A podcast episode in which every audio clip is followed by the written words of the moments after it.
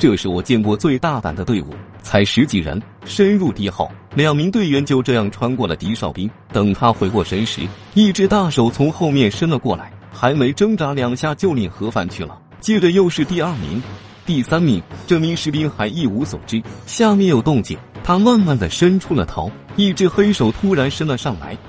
就这样解决了所有的哨兵。他们是什么人？为何身手这么了得？此行的目的又是什么呢？今天就让我们一起去看看，号称南军精锐中的精锐，首都师第一团白虎团是怎么被这支十三人的小分队一锅端的吧。请点点关注，方便大家一起交流讨论。一九五三年七月十三日傍晚，在总指挥的一声令下，上千门大炮同时开火，仿佛一头沉睡的雄狮突然苏醒。发出一声声惊天动地的吼叫，一条条火龙撕开冰冷的空气，划过漆黑的长空，飞向长达二十多公里的南军防守区。朝鲜战争的终局之战，京城战役正式拉开序幕。千多门大炮对二十多公里长的四个师同时发起攻击，这样的阵势前所未闻，见所未见，以地动山摇、惊天动地来形容毫不为过。随着喀秋莎火箭炮的一阵齐射，一时间敌军的阵地上昏天暗地，炮弹炸出的浓烟笼罩着整个区域。在不到半个小时的时间里，志愿军炮兵就倾泻了一千九百吨炮弹，他们精心构架的防御体系几乎遭到了毁灭性的打击，到处都是残垣断壁，幸存的士兵只能东躲西藏。这样的场景，大家是不是似曾相识呢？是的，大家还记得炮火下的松骨峰吗？还记得五十军防守的白云山及种子山上的六十三军是怎样在敌军的炮火下度过的吗？还记得上甘岭上三百多门大炮是怎么轰炸三点七平方公里的区域吗？曾经是何等的惨烈，如今我们赚足了家底，一群人知道还治其人之身，让他们也尝尝身处炮火的滋味，地狱中的滋味，真是大快人心。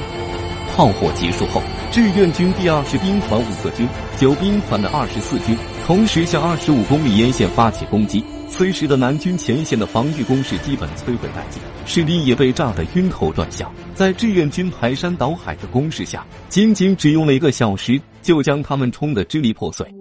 这场战斗打击的主要目标是南军，首都师又是他们的王牌师。其第一团更是其精锐，号称白虎团，便成为志愿军重点攻击的对象。此战他们防守的区域是京城东南面三点五公里，防御工事也修建的比较合理坚固。更为重要的是，他们还能随时呼叫美军五个营的炮火及空中火力的支援。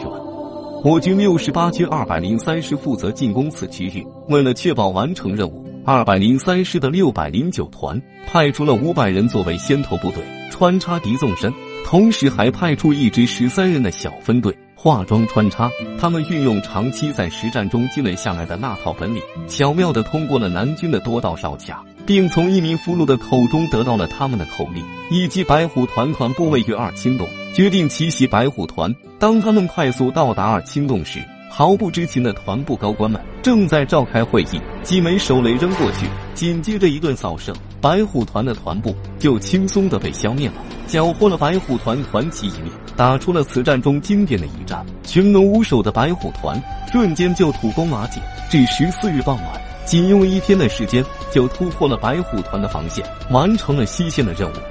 与此同时，相比之下的中线就打得比较艰苦。京城东北面的教研山地理位置非常重要，这个制高点能直接封锁北汉江至京城川的一大片区域。如果能拿下此地的话，中线的突破任务就基本没什么阻挡了。但教研山地势险要，易守难攻，南军也深知此地的重要性，防御工事修得固若金汤，泥岸火力点更是不计其数。在如此强大的火力面前，志愿军用什么方式突破这道防线的呢？突破时又有多惨烈呢？请看下集《京城战役三》，你所不知的堵机枪英雄。